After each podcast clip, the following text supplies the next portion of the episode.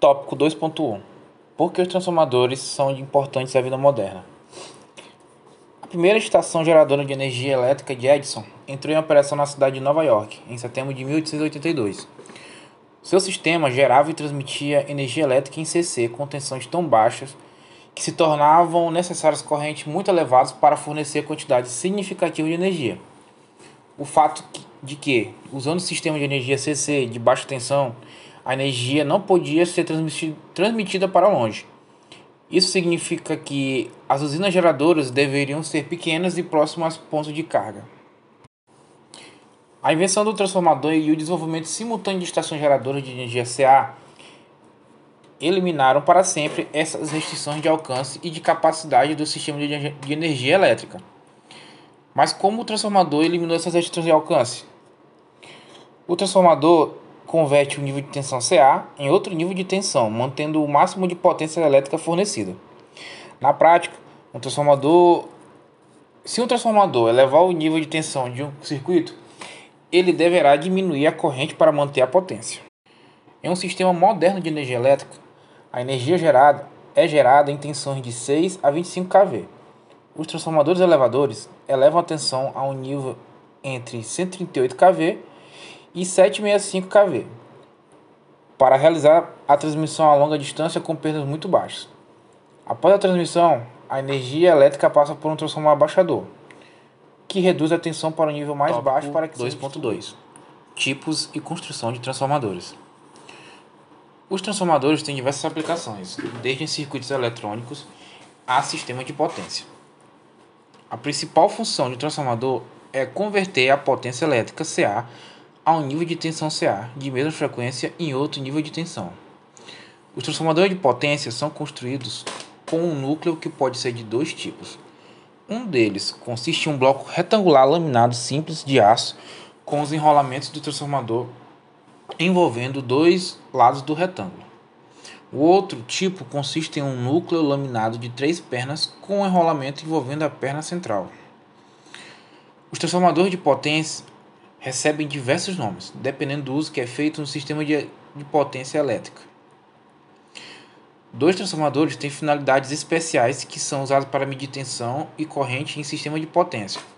O outro transformador de potencial, que é projetado para tomar uma amostra de alta tensão e produzir uma baixa tensão secundária, possibilitando a medição da tensão.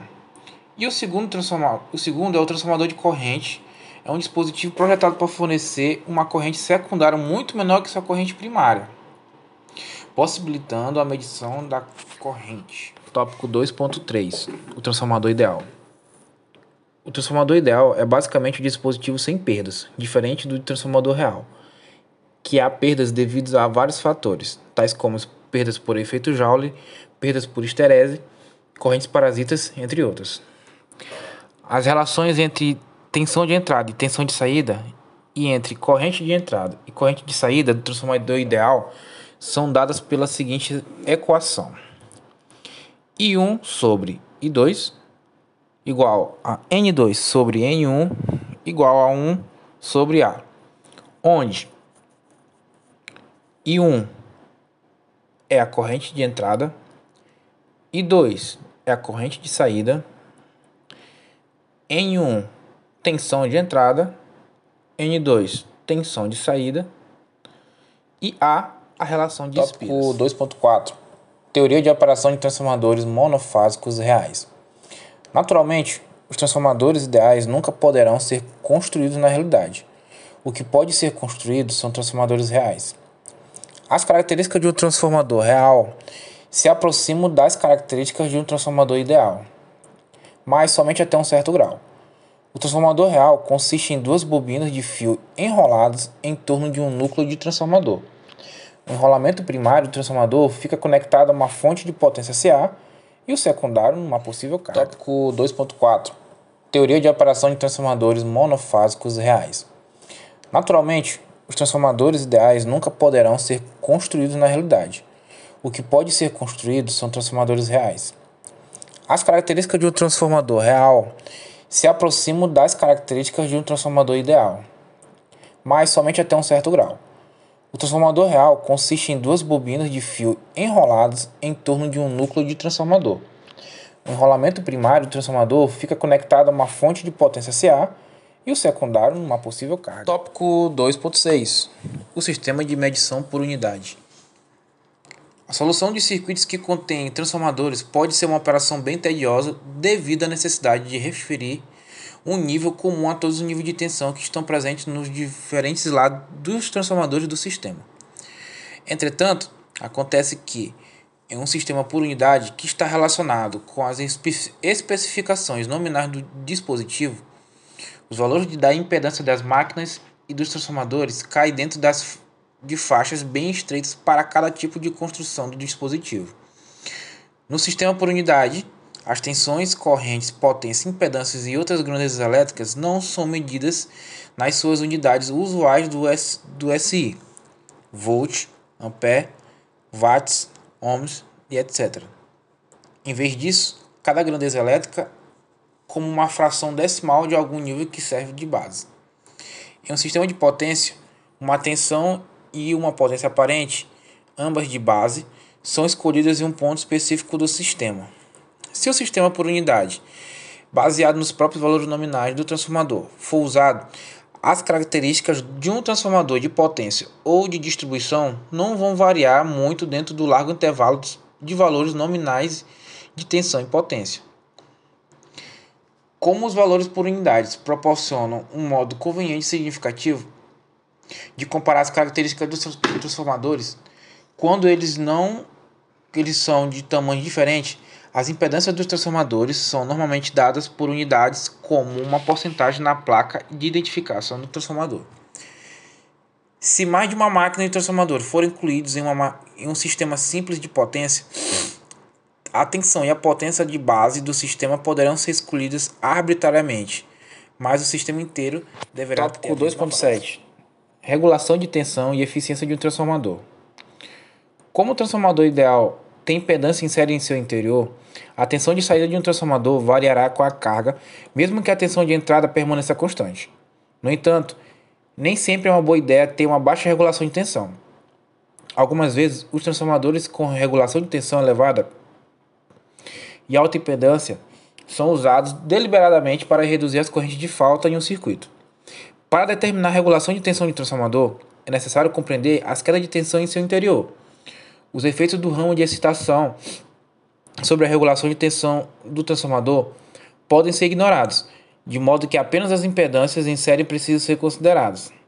A regulação de tensão do transformador depende tanto do valor das impedâncias em série como do ângulo de, de fase da corrente que flui através do transformador. Há três tipos de perdas presentes nos transformadores: 1. Um, perdas no cobre. 2. Perda por esterese. E 3 perdas por corrente Tópico 2.8 Derivação de um transformador e regulação de tensão. A relação de espíritos de um transformador foi tratada como totalmente constante. Na prática, nos transformadores reais de distribuição, isso não é totalmente verdadeiro. Os enrolamentos de um transformador de distribuição apresentam uma série de derivações, ou tomada, TAPs, que permitem fazer pequenos ajustes na regulação de espiras do transformador após ter saído de fábrica. Em um transformador, as derivações permitem que seja ajustado localmente para acomodar mudanças de tensão que possam vir a ocorrer na região onde ele está instalado. Algumas vezes, em uma linha de potência, é utilizado um transformador cuja tensão varia amplamente com a carga. Esse transformador pode fazer mudança de derivação sobre carga, TCUL, ou regula regulador de tensão. Basicamente, um transformador TCUL possui a capacidade de alterar suas derivações enquanto está energizado. Um regulador de tensão é um transformador TCUL, com circuitos internos de sensoriamento de tensão que automaticamente trocam de derivação para manter a tensão do sistema constante. Tópico 2.9 Autotransformadores em alguma ocasião, é desejável fazer apenas pequenas alterações no nível de tensão. Nessas circunstâncias, seria um desperdício e excessivamente dispendioso enrolar transformador com dois enrolamentos completos. Cada, especifica, cada um especificado aproximadamente a mesma tensão. Em lugar disso, utiliza-se um transformador, denominado autotransformador. Agora, a relação entre tensão do primário do primeiro enrolamento e a tensão do segundo enrolamento é dada pela relação de espíritos do transformador.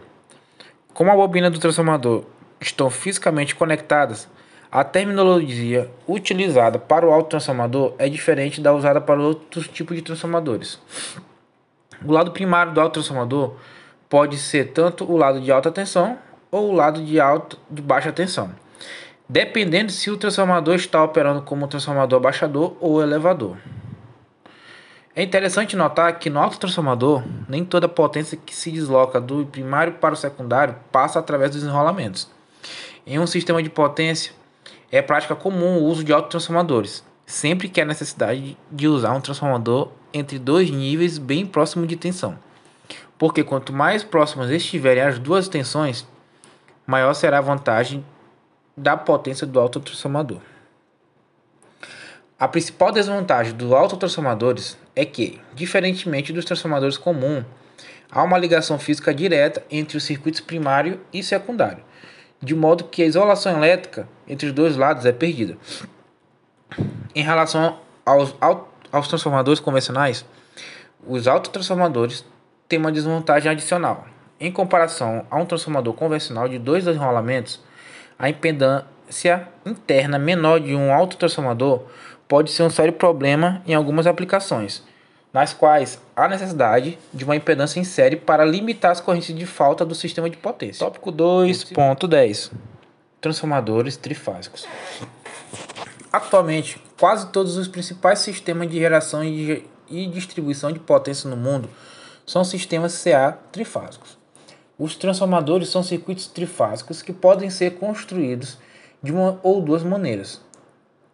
Uma forma é simplesmente tomar três transformadores monofásicos e ligá-los em um banco trifásico. Outra forma é construir um transformador trifásico que consiste em um conjunto de três enrolamentos que envolvem um núcleo comum. Atualmente, ambas as formas são usadas. Um transformador trifásico apenas é mais leve, menor, de custo mais baixo e ligeiramente mais eficiente. Por outro lado, o uso de três transformadores monofásicos separados tem a vantagem que cada unidade do banco pode ser substituída individualmente no caso de ocorrer algum problema. Um transformador trifásico consiste em três transformadores separados ou combinados em um núcleo. O primário e secundário de qualquer transformador podem ser ligados independentemente nas chamadas configurações estrela ou triângulo. O sistema por unidade de medidas aplica-se igualmente bem aos transformadores trifásicos como os trifásicos monofásicos. Tópico 2.11 Transformação trifásica usando dois transformadores. Além das ligações padrões dos transformadores trifásicos, há maneiras de realizar a transformação trifásica com apenas dois transformadores. Essas técnicas são empregadas para criar potência trifásica em localidades onde nem todas as linhas de uma rede trifásica estão disponíveis. Por exemplo, em áreas rurais, uma companhia fornecedora de energia elétrica poderá instalar apenas uma ou duas das três fases em uma linha de distribuição, porque a demanda de energia elétrica naquela área não justifica o custo de estender os três fios. Se ao longo de uma rede servida por uma linha de distribuição com apenas duas das três fases houver um consumidor isolado que necessite de potência trifásica, essas técnicas poderão ser usadas para produzir potência trifásica para aquele consumidor local. Algumas das ligações mais importantes com os dois, dois transformadores são ligação delta ou aberto, VV.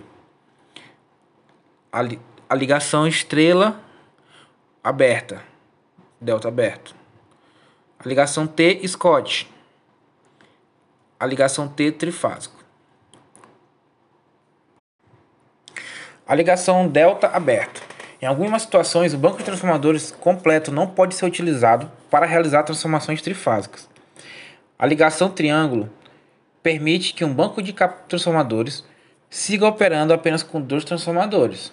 Assim, uma potência pode continuar fluindo mesmo que uma fase defeituosa tenha sido removida. A ligação estrela aberta, triângulo aberto. A ligação estrela aberta, triângulo aberto, é muito similar à ligação triângulo aberto, exceto pelo fato de que as tensões primárias devem ser derivadas de duas fases do neutro. É utilizada para atender pequenos comedores comerciais que precisam de atendimento trifásico em áreas rurais onde todas as fases ainda não estão presentes nos postos da rede elétrica. A ligação T de Scott. A ligação T de Scott é uma maneira de obter duas fases separadas de 90 graus entre si a partir de uma fonte de potência trifásica. Nos primeiros tempos da história de transmissão de potência CA, era bem comum o sistema de potências bifásicos e trifásicos. Atualmente, a potência bifásica é limitada primariamente a certas aplicações de controle, mas a ligação T de Scott ainda é utilizada para produzir a potência necessária para operá-los. A ligação T trifásica. A ligação T de Scott utiliza dois transformadores para converter potência trifásica em potência bifásica em um nível de tensão diferente. Como na ligação T de Scott, a entrada de tensão trifásica produz duas tensões defasadas de 90 graus nos enrolamentos primários do transformador. No entanto, diferentemente da ligação T de Scott, as tensões secundárias são recombinadas para produzir uma saída trifásica.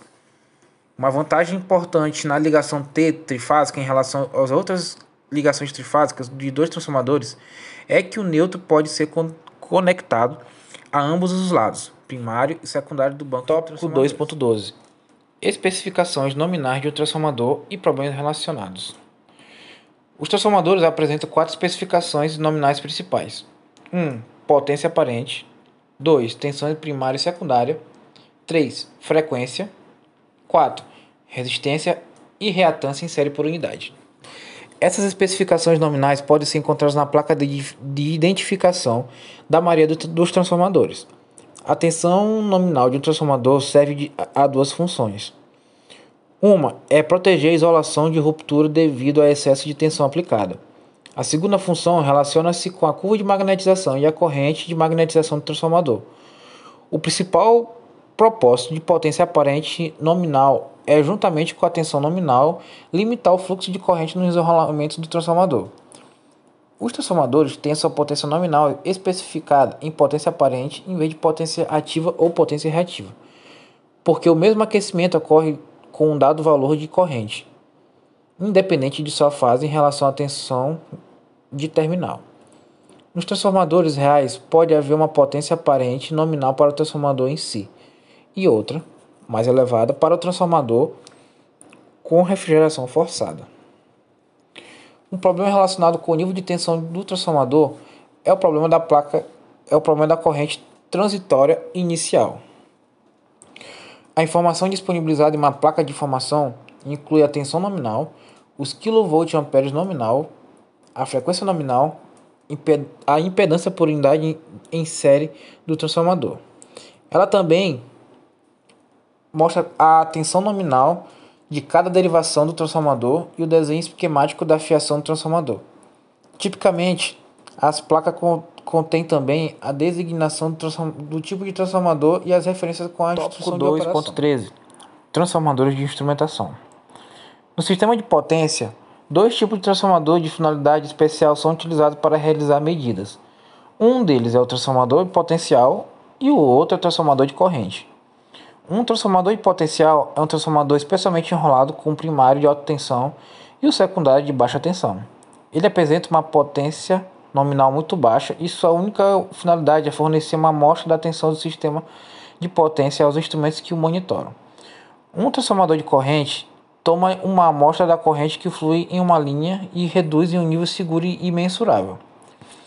O transformador de corrente consiste em um enrolamento secundário enrolado em torno de um anel ferromagnético, com o primário constituído simplesmente pela linha que passa através do centro do anel. As especificações normais de um transformador de corrente são dadas como razões de corrente entre o primário e o secundário. A equipe é formada por Antônio César, André Monteiro, Abdelso José, Cícero de Oliveira e Etevaldo Amaral. E eu vou falar agora as respostas das questões da página 143 e 144 do livro. Questão 2.01. A relação de espiras de um transformador é o mesmo que a razão de tensões do transformador. Justifique sua resposta. O que determina a tensão obtida no secundário de um transformador, em função da tensão aplicada ao primário desse mesmo transformador, é a relação entre o número de espiras existentes nos dois enrolamentos é, por exemplo, se no enrolamento primário de um transformador ligado à rede de 220 volts existirem 10 mil espiras de fio, a tensão obtida no enrolamento secundário, que apresenta 5 mil espiras, portanto a metade, será de 110 volts. Por outro lado, se o secundário tiver 20 mil espiras, a tensão será de 440 volts. A tensão é, portanto, diretamente proporcional ao número de espiras o que nos permite estabelecer uma fórmula para o cálculo de tensões no desenrolamento dos transformadores. Questão 2.02. Por que a corrente de magnetização impõe um limite superior à tensão aplicada ao núcleo de um transformador? É, quando uma fonte de energia elétrica CA é conectada a um transformador, uma corrente flui no circuito primário mesmo quando o circuito secundário está em circuito aberto. Essa corrente possui dois componentes, sendo uma delas conhecida como corrente de magnetização. A corrente de magnetização é uma corrente proporcional à tensão aplicada ao núcleo e está atrasada em relação à tensão aplicada em 90 graus. Portanto, podemos dizer que a corrente de magnetização impõe um máximo de tensão devido à limitação que provoca no fluxo magnético do núcleo. Questão 2.03. De que componentes é constituída a corrente de excitação de um transformador? Como elas são modeladas no circuito equivalente de um transformador?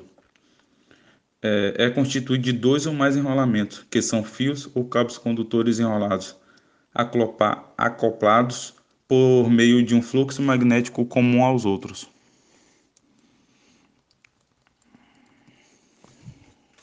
O que é fluxo de dispersão de um transformador? Porque ele é modelado como um indutor no circuito equivalente de um transformador. É, são perdas produzidas pelas correntes parasitas induzidas nos condutores das bobinas, é, porque são de absorver e fornecer energia. Questão 2.05. Faça uma lista e descreva os tipos de perdas que ocorrem no transformador. Perdas no cobre. As perdas no cobre são as perdas eh, devido ao aquecimento resistivo nos enrolamentos primários e secundários do transformador. Elas são proporcionais ao quadrado da corrente nos enrolamentos. Perdas por corrente parasita. As perdas por corrente parasita são perdas devidas ao aquecimento resistivo no núcleo do transformador elas são proporcionais ao quadrado da tensão aplicada no transformador. E perdas por esterese. As perdas por esterese estão associadas à alteração da configuração dos domínios magnéticos no núcleo durante cada semicírculo. Elas são uma função não linear complexa da tensão aplicada ao transformador. Questão 2.06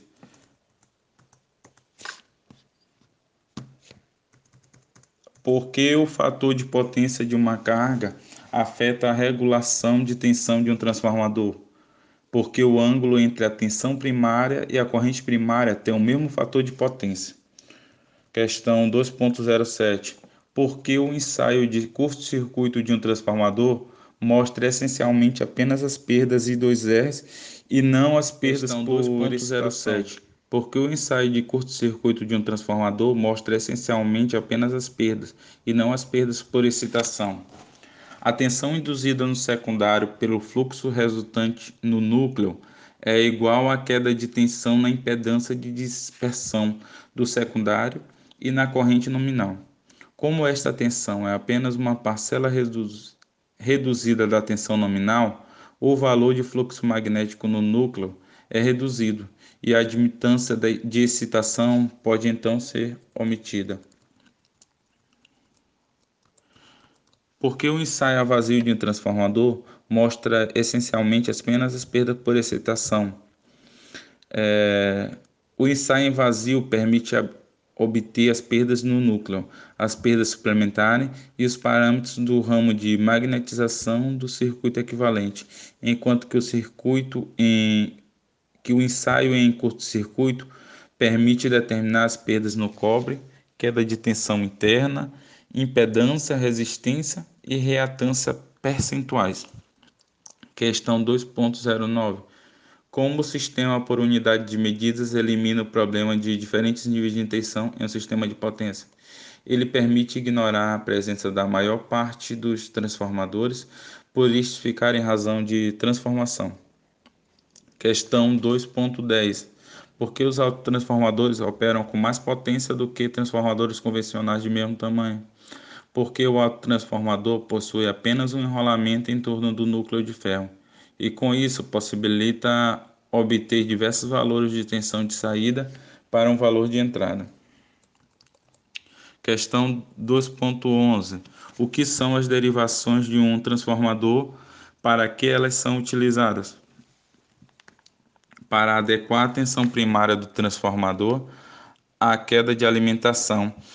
O enrolamento primário, normalmente o de TS, é dotado de derivações que podem ser escolhidos mediante a utilização de um painel de ligações ou computador. É, quais são os problemas associados à ligação trifásica Y Y de transformadores?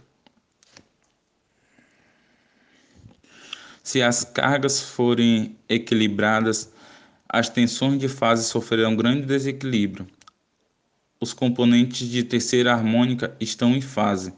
É, tensões de terceira harmônica podem ser elevadas